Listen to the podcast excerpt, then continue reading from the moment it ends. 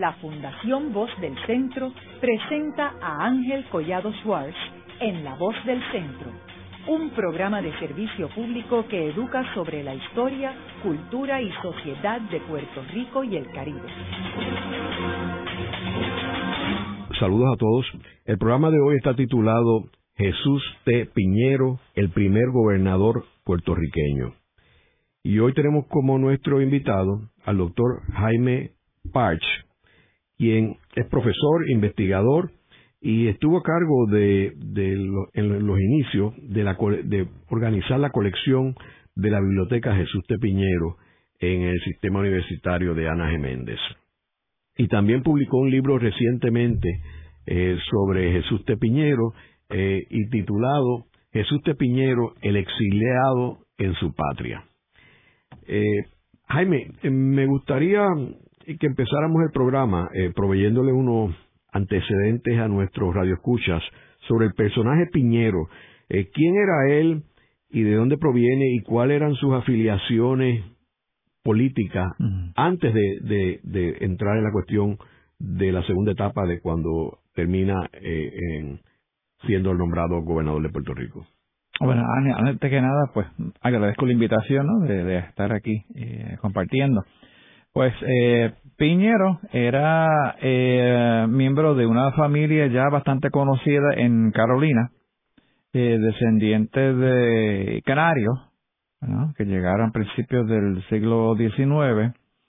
Era el, el mayor de seis hermanos y como mayor, pues tuvo más o menos a cargo de los negocios de la familia. La familia eh, tenía cientos de cuerdas de terreno en el área de Carolina, Loíza y Canóvanas. Eh, se dedicaban al cultivo de la caña y eh, el ganado. Anteriormente eh, eran comerciantes bastante conocidos, reconocidos en, Carolina. ¿no? Tenía el, matadero del pueblo, una sastrería, eh, su papá manejaba la gallera del pueblo de Carolina. Era familia bien, bien conocida ¿no? en el pueblo. Eh, y sus raíces políticas, pues su familia, su tío y su papá, los dos, eran activos eh, en la política municipal. Su eh, tío por un tiempo fue alcalde de, de Carolina. Eh, su papá también ocupó cargos políticos en el municipio. Eh, bajo el régimen norteamericano, pues eh, se afiliaron a los republicanos. Eh, y Piñero, en un sentido, toda su vida, eh, se podría decir, era republicano, en el sentido de que sus simpatías, eh, su visión del mundo, no salía de un lo que hoy llamaríamos pues bastante conservador no y como dirían algunos muy proamericano no se educó eh, en escuelas públicas en Puerto Rico pero luego también tuvo un tiempo en una escuela privada en Baltimore cuando era jovencito. Y luego estudió dos años en la Universidad del Pensilvania no tuvo bachillerato pero tuvo dos años estudiando ingeniería. Y siempre tenía una gran simpatía hacia todo lo que era de Estados Unidos, su vida política, cultural, su historia, siempre tenía ese gran aprecio, ¿no? Y eso era parte de, su visión del mundo. O sea, que él era un colono, ¿verdad? Era, sí, eh, tienen como 800 cuerdas y era, eh, aunque en el negocio de los Piñero Hermanos, su hermano, Emilio, eh, manejaba el negocio. Pero sí, eh, Piñero era colono en el año 34, ya cuando empieza el, nuevo trato, ¿verdad? Está en la Gran Depresión, se organiza una asociación de colonos. Y, de hecho, era una segunda asociación de colonos. Y, en su asamblea fundacional, Piñero es electo presidente de, de los colonos. ¿no? Y de hecho, en esa capacidad como presidente de los colonos es que él conoce a Muñoz Marín. Y allí empieza su, su labor junto a, a Muñoz, ¿no? Ahora, ese Muñoz cuando estaba en el Partido Liberal. En el Liberal. O sea, que él empieza a tirar puentes con el Partido Liberal a través de Muñoz Marín. a través de Muñoz y sus simpatías con los programas del, nuevo trato. De hecho, Piñero eh, anteriormente había sido presidente de la Asamblea Municipal de Carolina, pero como republicano. Y es precisamente cuando empieza a, colaborar con Muñoz y con toda la cuestión del nuevo trato, que básicamente es expulsado del Partido Republicano. en su vida, Piñero fue expulsado de dos partidos políticos del Partido Republicano y el Partido Liberal también lo expulsó. Mm. De que tenía una, una vida política un, poco agitada. O sea, de ahí él se va y, e ingresa al Partido Liberal. Ingresa al Partido Liberal por invitación de, de Muñoz y de hecho en las elecciones del 36 es candidato al Senado por el Partido Liberal. ¿no? Claro, esas elecciones pues el partido lo, las pierde y entre en crisis. Esas son las elecciones que Muñoz decide no correr para el Senado, Exacto, luego que exacto, luego que Muñoz invita a Piñera al partido y ayuda a que lo postulen a Piñera para el Senado, Muñoz, por sus discrepancias con el liderato, se niega a ser candidato. Así que pues eh, dejó como guindazo, como quien dice, a Piñera como candidato, pero hizo su campaña y, y por poco gana eh, para el, distrito de, de Humacao. Pero sí estuvo un tiempo en el Partido Liberal, digo, hasta que lo expulsaron a él y, y los seguidores de Muñoz. O sea que él está desde el inicio del Partido Popular en el 38, porque es expulsado junto con Muñoz y el otro liderato. De hecho, eh, en un momento, y está en proceso de inscribir el, el nuevo partido, eh, es Piñero, junto a su amigo Elmer Ellsworth, los que se encargan del proceso de inscripción del partido, eh, porque se había estancado. Y Muñoz acude a, a Piñero por varias razones, ¿no? Primero, porque Piñero tenía carro y era importante poder moverse a través de la isla. Eh, segundo, ya Muñoz conocía las capacidades organizativas de, Piñero y tercero, siendo republicano, pues eh, Piñero conocía a muchos de los jueces que eran republicanos y además conocía a otros y era también de los conocía a los colonos, conocía este, los trabajadores de la caña. Así que si la idea era llegar a los campos, a los pueblos para inscribir votantes, pues Piñero tenía eh, muchísimos contactos.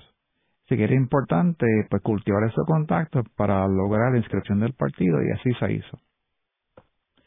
Entonces, en esas elecciones de 1940, eh, ¿él participa en esas elecciones? Sí, sí, él es candidato para la legislatura. ¿Para qué el Senado? Eh, no, para la Cámara por Carolina. Eh, originalmente quería ser candidato al Senado, pero eh, se formó un pequeño conflicto eh, con Arjona, que también pues tenía ambiciones para el Senado, y Piñero pues cedió esa candidatura a otros y, y pues eh, fue candidato para legislatura, ¿no? Y, y ganó o sea, ocupó ese, ese escaño por, por cuatro años por Carolina. O sea, fue representante. Fue representante. Y Arjona Siaca fue senador. Mm. ¿Quién fue el candidato comisionado residente en esas elecciones del 40? ¿Fue Fernando Gisern? Eh, sí. En el 40 que perdió con Bolívar Pagán. Sí, exacto. Ganó Bolívar. Y entonces, ¿qué, ¿qué sucede en esos cuatro años que él está en la Cámara? ¿Él toma una posición este, activa? este Bueno, eh, yo diría que en un sentido era miembro del equipo, era un team player. Eh, sometía, claro, sometió varias medidas, ¿no? En el área de vivienda, eh, medidas para apoyar los esfuerzos bélicos, ¿no? De la guerra.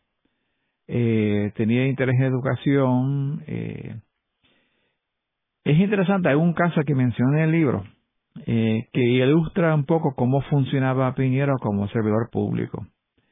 Se formó un, una pequeña crisis porque uno de los representantes había renunciado a su escaño y luego pues se nombra su sustituto. Luego, el que renuncia, que ahora mismo no me, acuerdo, eh, cambió de idea y quería volver a su escaño. Entonces se nombra un comité de legisladores en la, en la Cámara para dilucidar el asunto, ¿no? Para investigar y llegarle unas recomendaciones. Eh, en un momento, pues se convoca en una semana cuatro veces ese comité para investigar, para entrevistar y, llegar a unas conclusiones. Se, se convoca y nunca se reúne. Eh, y Piñero, eh, la semana siguiente, eh, en sesión plenaria en la legislatura, se para y, le dice al presidente de la Cámara que él renuncia a ese comité porque está perdiendo su tiempo. Y regaña a los que están ahí porque no, no toman en serio sus trabajos como legisladores. Eh, y claro, el presidente pues le pide que se quede en el comité porque de los que están allí el más responsable es Piñero. Y era reconocido por todos, hasta la oposición, de ser un hombre sumamente cumplidor.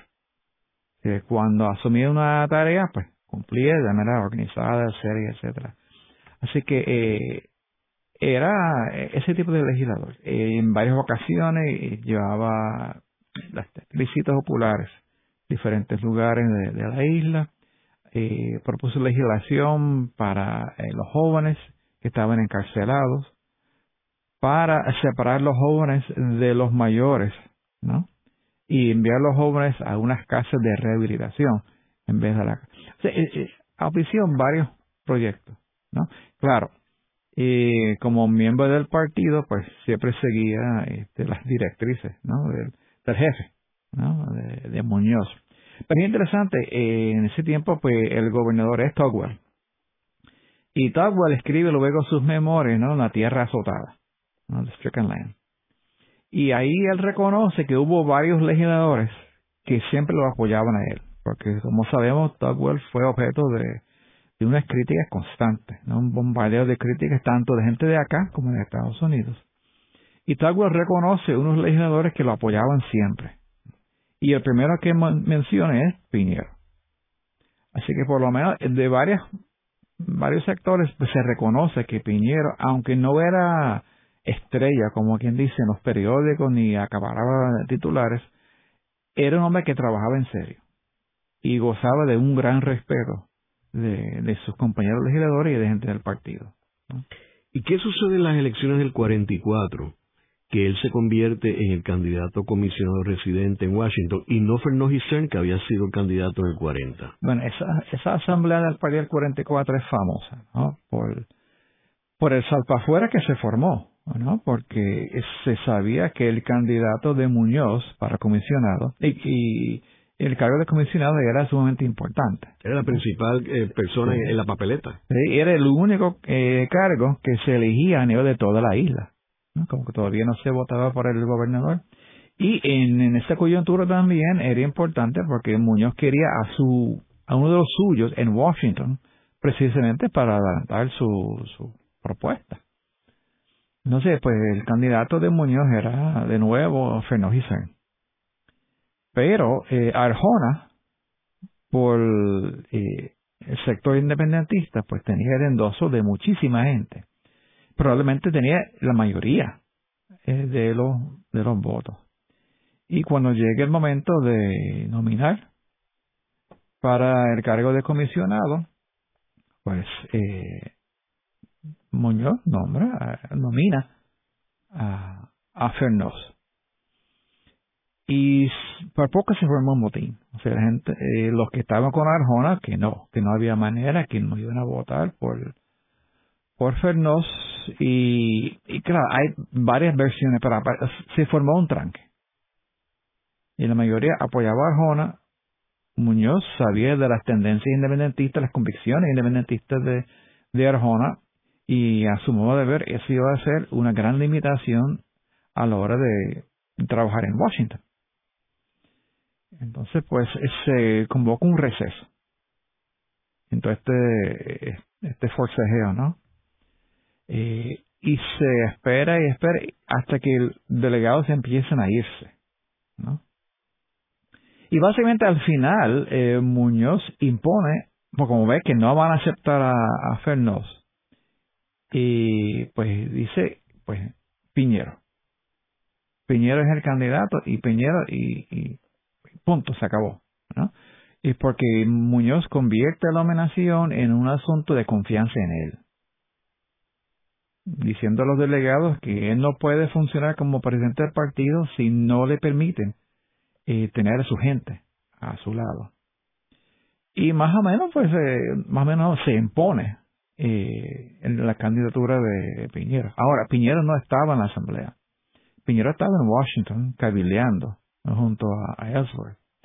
Eh, siempre dijo que no sabía que Muñoz lo iba a nominar, ¿no? Eh, pero acepta la, candidatura. Eh, pero esa asamblea deja unas, eh, unas heridas muy profundas en el partido, ¿no?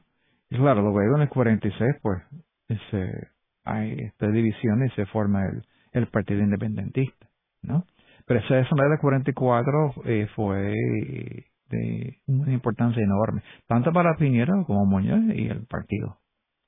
Eh, es interesante que el personaje Rafael Arjona Siaca, que hemos hecho aquí un programa en La Voz del Centro, yo grabé hace unos años con la hija de él, Gloria Arjona, que murió hace unos apenas unos meses casi, este un año, eh, y, y Gloria Arjona era la nuera de Muñoz Marín, porque ella se casa con Luis Muñoz Lee, que era el hijo de Muñoz Marín. O sea que él tenía una relación familiar con Arjona Siaca y acabaron en una pelea a muerte porque eh, obviamente eh, Muñoz este eh,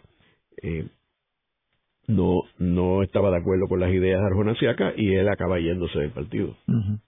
Entonces, en esas elecciones del 44, el Partido Popular arrasa. En esta ocasión, pues no necesita hacer ningún acuerdo con nadie en la Cámara de Representantes, pues gana sólidamente, gana el Senado, gana eh, la mayoría de las alcaldías y gana el eh, comisionado residente. Y ahí que entra Jesús Tepiñero en Washington. Háblanos sobre su, su estancia en Washington como comisionado. Bueno, como comisionado, eh, es interesante porque realmente si uno ve, por ejemplo, la legislación que él haya propuesto, ¿no? y no era tanto. Claro, sabemos que el comisionado pues está ahí este, con algo de voz, pero sin voto. Eh, y Piñera más conocido en ese momento por eh, el proyecto Tidings Piñero, eh, que de nuevo propone eh, la posibilidad de un plebiscito para luego pues, intentar solucionar la cuestión del estatus. Realmente, eh, en lo que yo he visto en, mis investigaciones, documentos, eh, Piñero primero no fue autor como tal de la medida, no presentó. A través de otros legisladores. Pero realmente eh, fue trabajo de, otros. Él sí lo presentó, defendió eh, el proyecto. Claro, cuando Piñera va a entrar al cargo ¿no? de, de comisionado, Muñoz, es interesante, poco después de las elecciones, donde él gana. Eh, las elecciones, envía un memo de 10 páginas, Muñoz a Piñero. Y allí detalle hay un, una lista de los deberes que tiene Piñero como comisionado, tareas que Muñoz le asigna.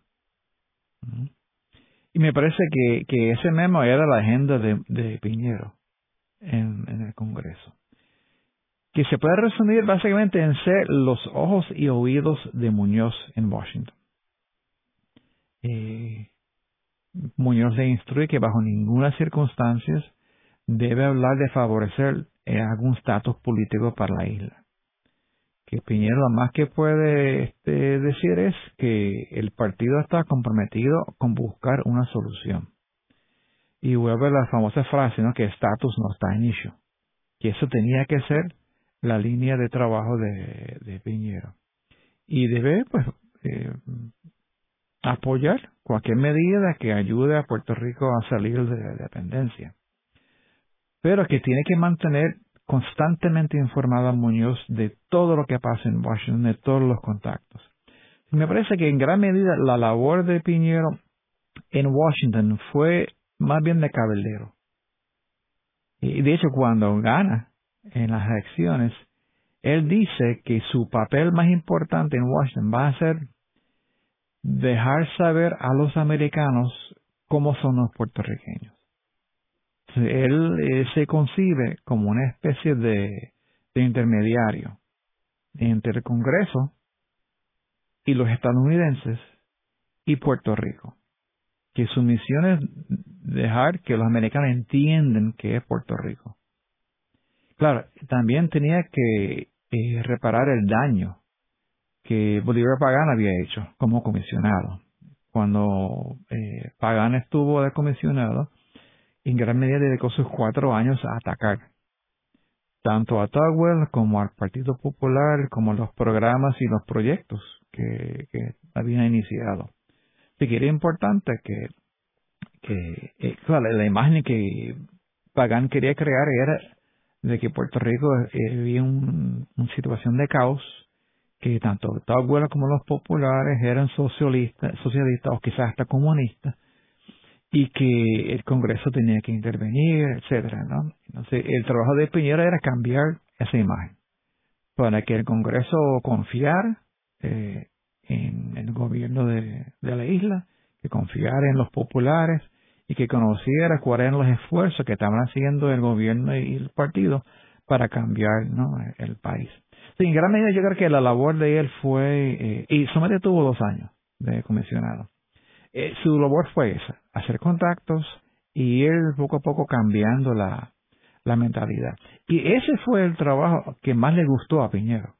Eh, era un político que más bien trabajaba a nivel de amistades, de contactos personales de trabajar como quien dice tras bastidores, porque orador no era, no era tampoco un, un pensador este, pues de profundidad, era un comerciante, era un hombre con unas convicciones y que veía a, a sí mismo como una especie de, intermediario entre grupos sociales, entre Estados Unidos y Puerto Rico, y ese nivel trabajaba a nivel individual, a través de sus amistades, intentando eh, lograr cambio. Y de hecho, cuando eh, trabaja con Muñoz, pues claro, eh, va a Muñoz, va con Muñoz a Washington a hacer contactos. Y Ruby Black y otros, incluyendo a la señora Roosevelt. Esta idea de hacer contactos personales, mantenerlos, cultivarlos, era parte esencial del trabajo de, Piñero. Ahora, eh, él en lo que está en realidad en Washington es muy poco tiempo porque él llegó allí eh, en enero del 45, ¿verdad? Y entonces ya para el 46 eh, había sido nombrado el gobernador de, de Puerto Rico por Harry Truman. O sea, tenemos que recordar también que en el 45, llegando eh, eh, Piñero a Washington, eh, apenas a los cuatro meses, en abril, fallece Franklin D. Roosevelt en el 45, empezando su cuarto cuatrienio, y entonces Harry Truman, que era el vicepresidente, que acababa de, de por primera vez llegar a la vicepresidencia, eh, apenas en enero, pues se convierte en presidente de Estados Unidos.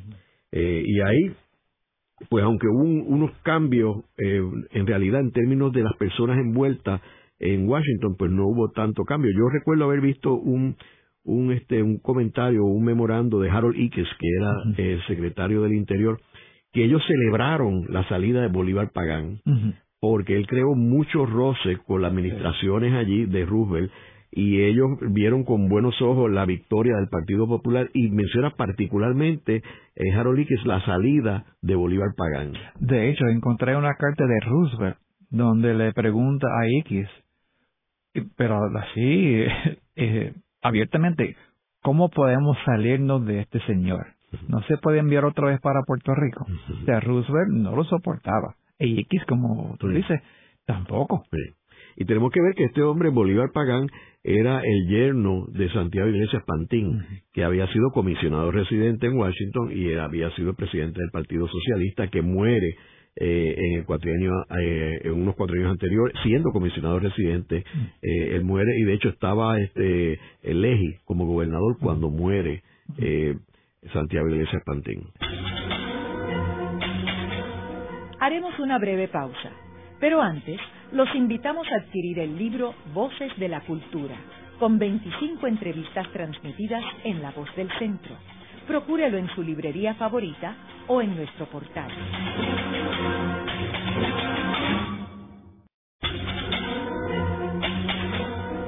Continuamos con la parte final de La Voz del Centro con Ángel Collado Schwartz. Pueden enviarnos sus comentarios a través de nuestro portal www.vozdelcentro.org. Continuamos con el programa de hoy titulado Jesús T. Piñero, el primer gobernador puertorriqueño de Puerto Rico. Hoy tenemos como nuestro invitado al doctor Jaime Parch, quien es autor del libro Jesús T. Piñero, el exilado, el exiliado de su patria.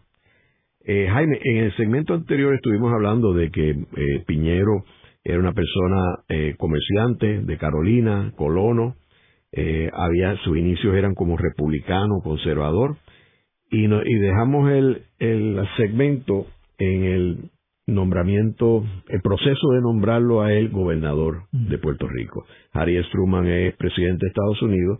Y entonces Tocqueville cuando termina su mandato, él había estado claro que el próximo gobernador de Puerto Rico debería ser puertorriqueño.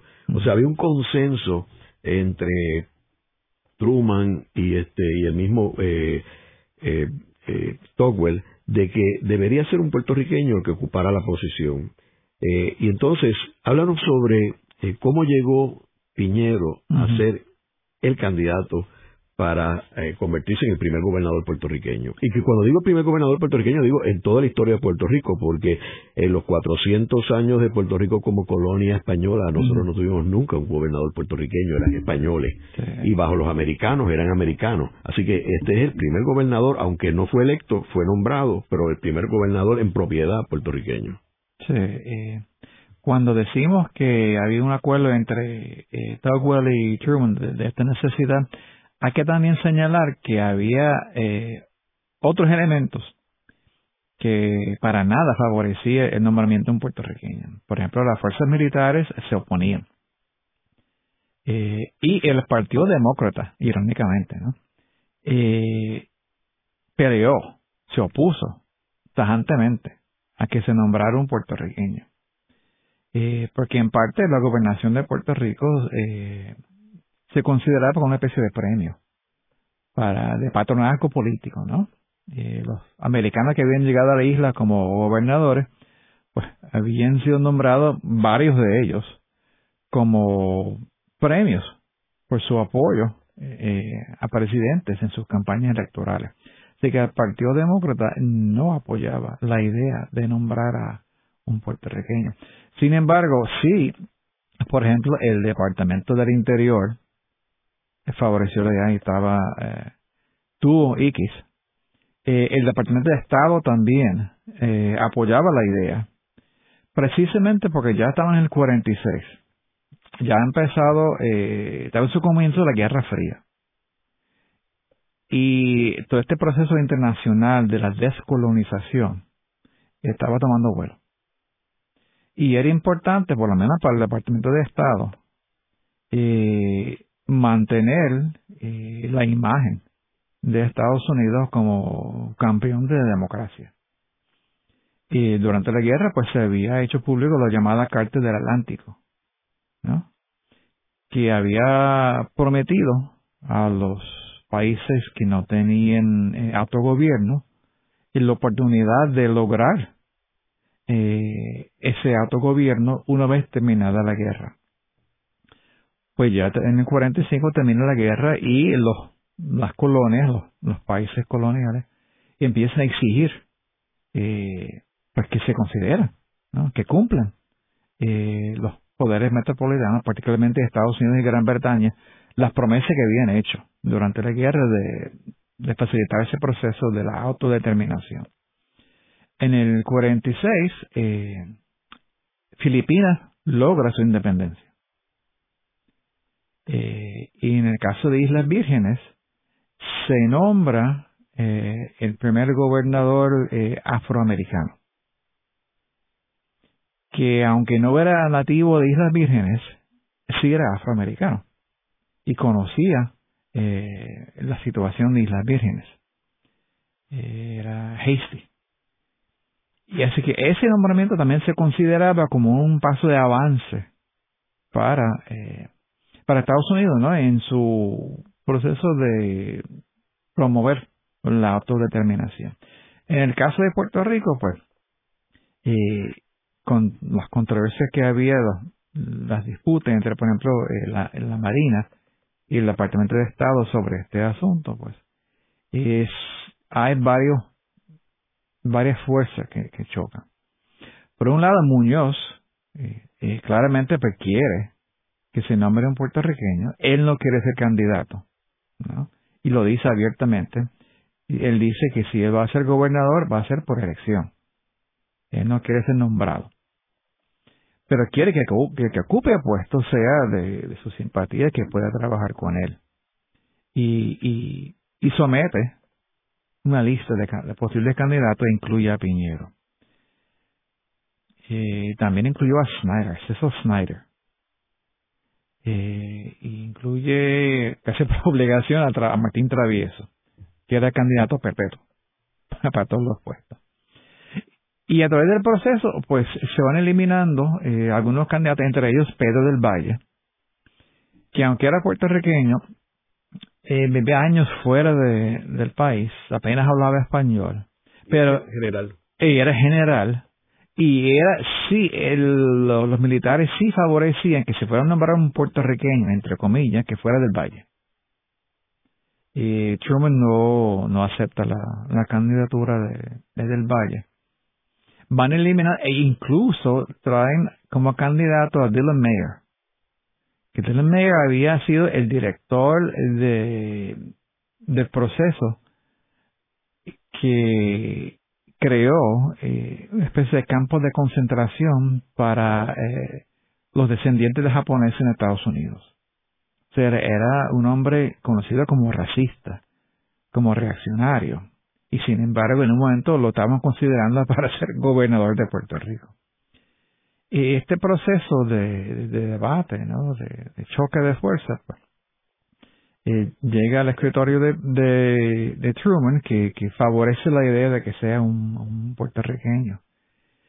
El 25 de julio pues se anuncia que su, su decisión es por Piñero.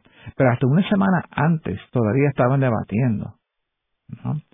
y Julius Krug, que era secretario de Interior, había apoyado a Piñero, pero a de unas presiones que le llegaron de, de las fuerzas militares, empezó a dudar. Y hubo que empujarlo para que también por fin vez eh, la, candidatura de, de Piñero. Eh, Piñero al principio dice que él no buscaba el, nombramiento, ¿no? Pero eh, existían varias razones que pudieran convencer. Uno que era eh, como comisionado, había logrado eh, sacar eh, gran mayoría de votos en las pasadas elecciones. Y como era el único cargo que era eh, electo por todos los, puertorriqueños, pues era, como quien dice, representativo de la población. Era una figura conocida en Washington. Había logrado hacer amistades desde los tiempos del nuevo trato. Tenía su apartamento en el DuPont Circle, viajaba con frecuencia a Washington, conocía algo de la burocracia de, la capital. Si quiere una figura, pues, eh, más o menos eh, bendecida, por cierto, círculos de poder en Washington. Y ahora, uno que sí se opuso eh, tenazmente a, a, Piñero fue J. Edgar Hoover, del FBI. Eh, y de hecho, pues, investigó a, Piñero. Y para Hoover, el, el mayor fallo que tenía Piñero era su amistad con Muñoz. Porque para Hoover y para otros, pues Muñoz era simplemente un comunista, una amenaza al, país. Y por ser amigo de Muñoz, pues Hoover lo consideraba indeseable y decía que era, si no comunista, era por lo menos socialista.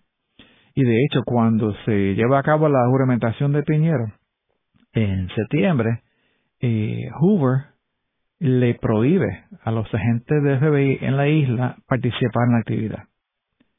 Porque no quiere que de ninguna manera se interprete que la agencia endosa a, a la figura de Piñero. Así que, pues, se da por lo menos unos dos meses de unos intensos cables en Washington. Y quien sale ganando, pues, es Piñero.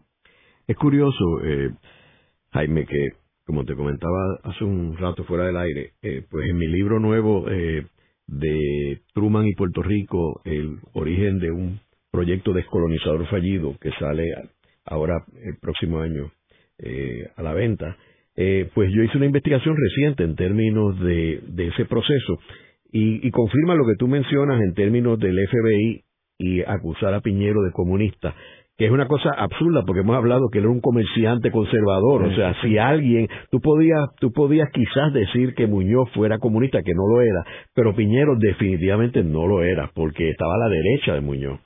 Eh, y entonces, eh, Hoover también hizo eh, fue el que liquidó al general del Valle, eh, como te comenté, y yo presento eso en mi libro, porque él era fascista y tenía unas tendencias a favor de los regímenes fascistas en Europa, particularmente Mussolini y Hitler. Y lo, lo citan a él y a la esposa haciendo unos comentarios y con eso lo eliminaron. eh, y él, eh, cuando se enteraron que había esto, el senador Chávez, que era el que lo estaba respaldando de Nuevo México, pidió retirar el nombramiento. O sea que en realidad no lo rechazaron, pidió porque él dijo que él iba a hacer otras cosas. Pusieron una excusa en realidad, pero retiraron el nombramiento. Y yo también encontré de que al final Muñoz, cuando se dio cuenta que podía entrar un americano o este que tú mencionas, que fue una idea de alguien que le dio a Truman, de este racista, eh, que eh, lo que pasó fue que Truman quería que él fuera, pero la persona dijo que no quería. Se rechazó. Eh, y entonces eh, Muñoz tiró a última hora a Esteban Bieber eh, lo tiró como una recomendación por si acaso Piñero no era. eh, pero al final Piñero, también hubo otro detalle que la, que la legislatura de Puerto Rico pasó una resolución recomendando a Piñero, que se la enviaron a Truman.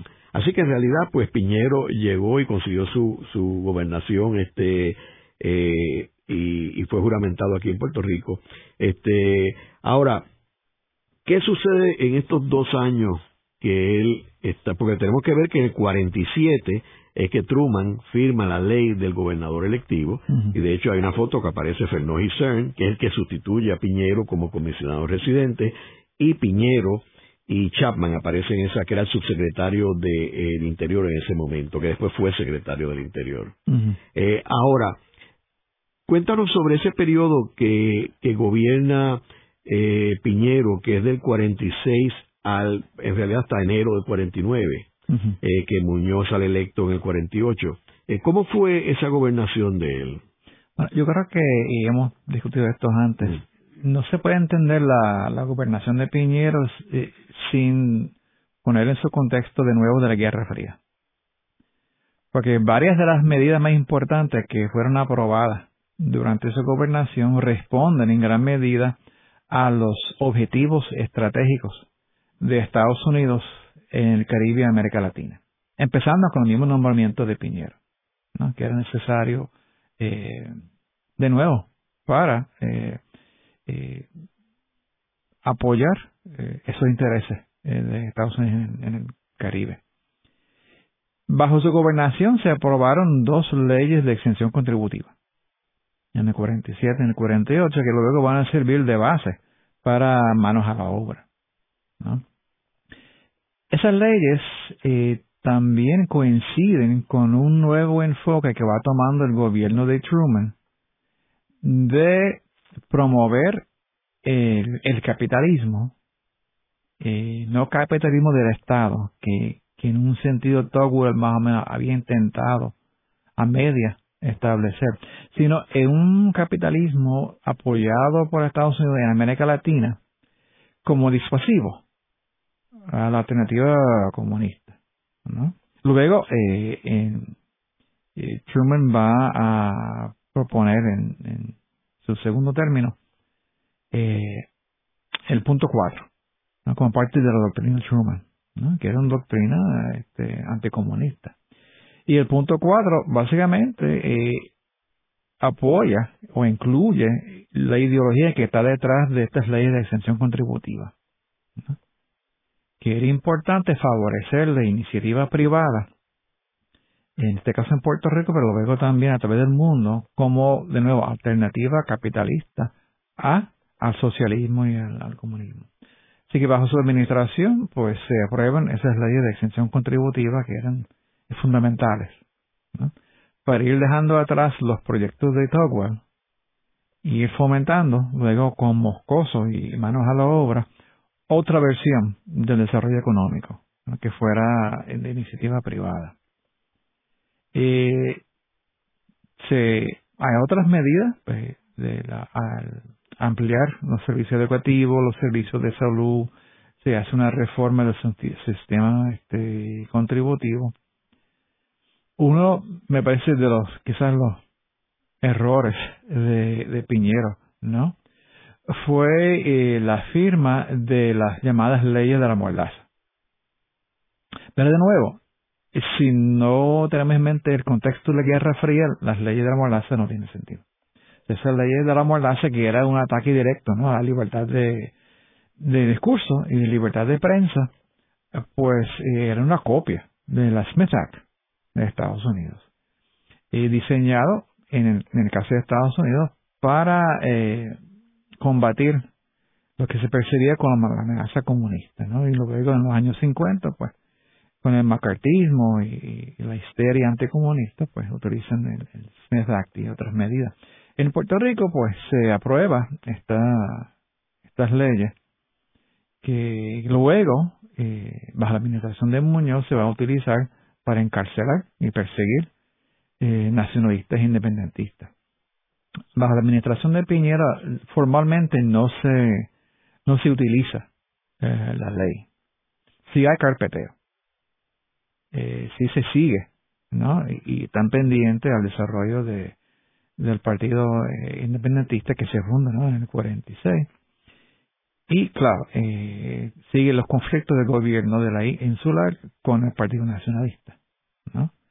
Y mientras Piñera la gobernación vuelve al viso. ¿No?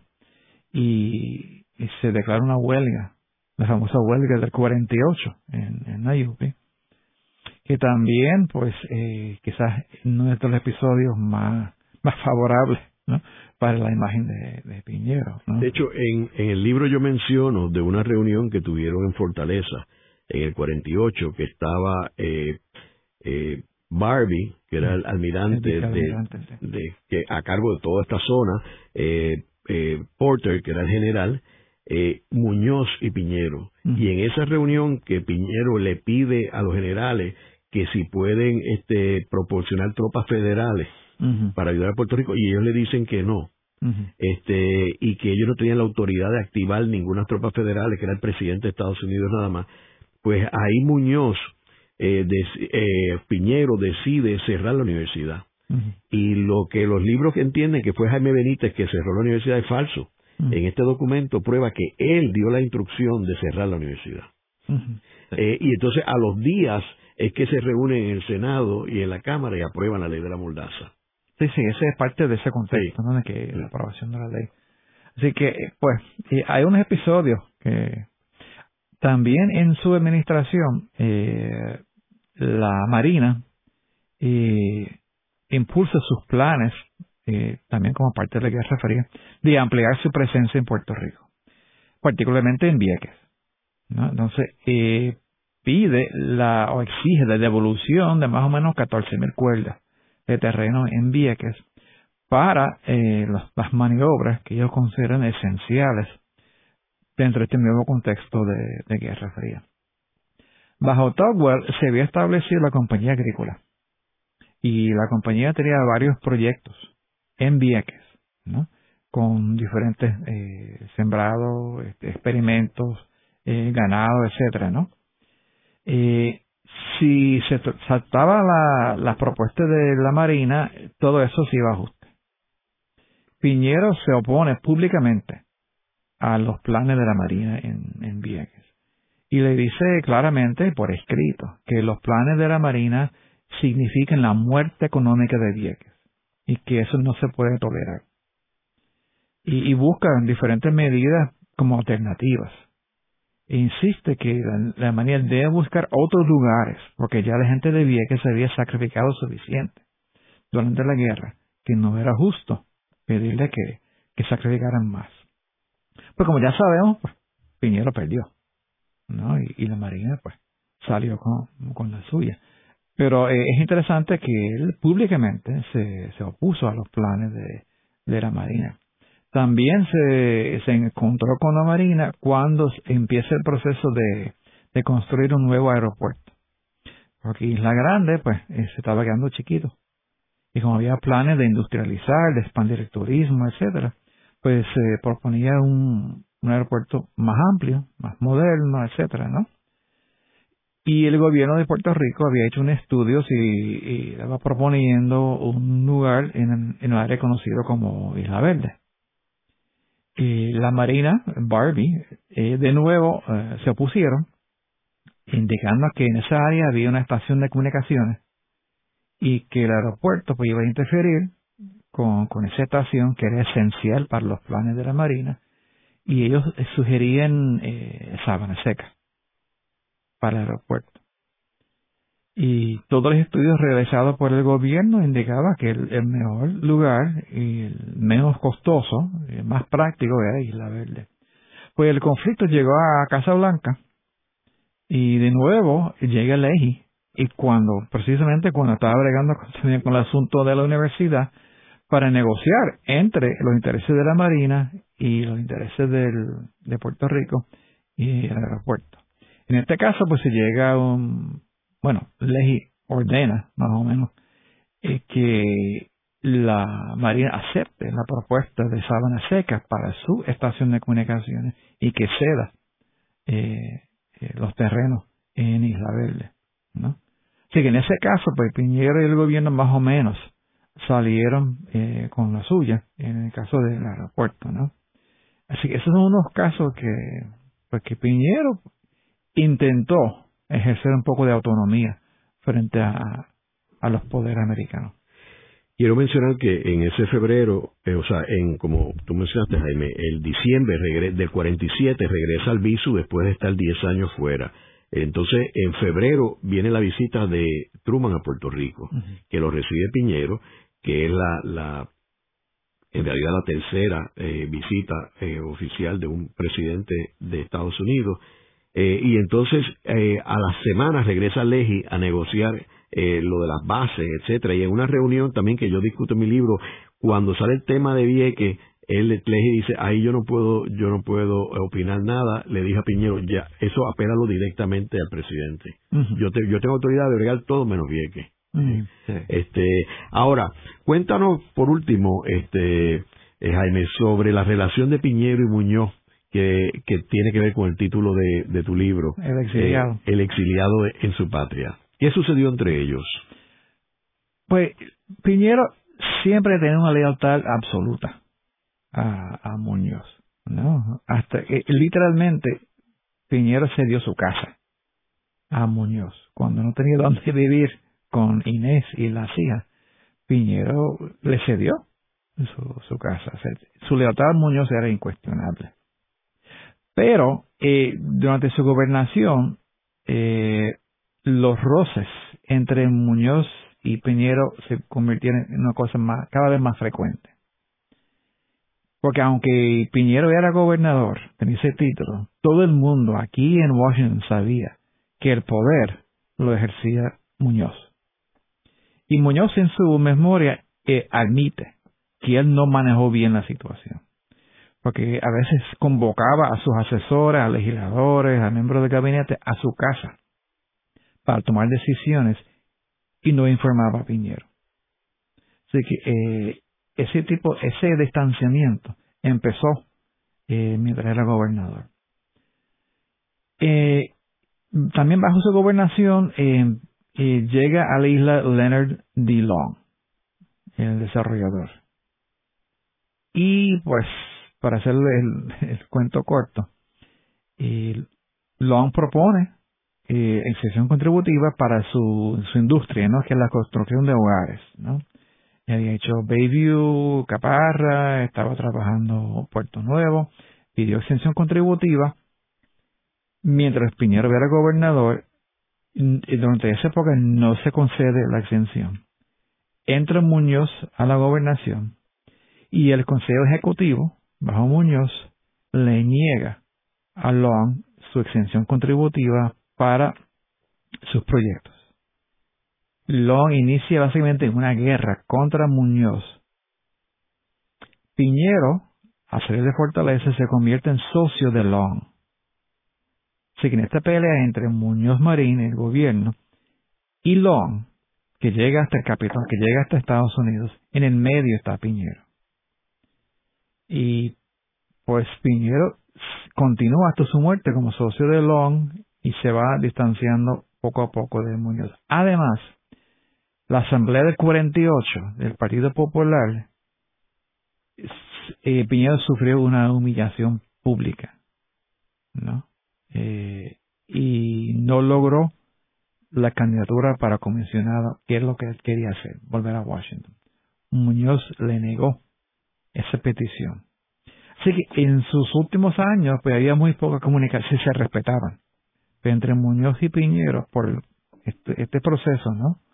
de distanciamiento, de malentendido, de, lucha de poder, pues al final de su vida pues había muy poca comunicación entre Muñoz y, Piñero. El programa de hoy hemos discutido la figura de Jesús de Piñero, que fue el primer gobernador puertorriqueño, una figura un poco controversial porque si bien eh, fue la persona que estuvo en momento correcto cuando hacía falta un puertorriqueño para ocupar este, la posición en Washington y después la gobernación, eh, luego su, su final, pues con la relación de Long, pues no, no fue, como hemos mencionado en el programa, pues no fue una, un buen final de una carrera política que había sido muy digna y muy, y muy este, honorable. Eh, muchas gracias, Jaime. A usted. Esta ha sido una producción como servicio público de la Fundación Voz del Centro. Los invitamos a sintonizarnos la próxima semana a la misma hora. Y recuerden que pueden adquirir el libro Voces de la Cultura en su librería favorita o en nuestro portal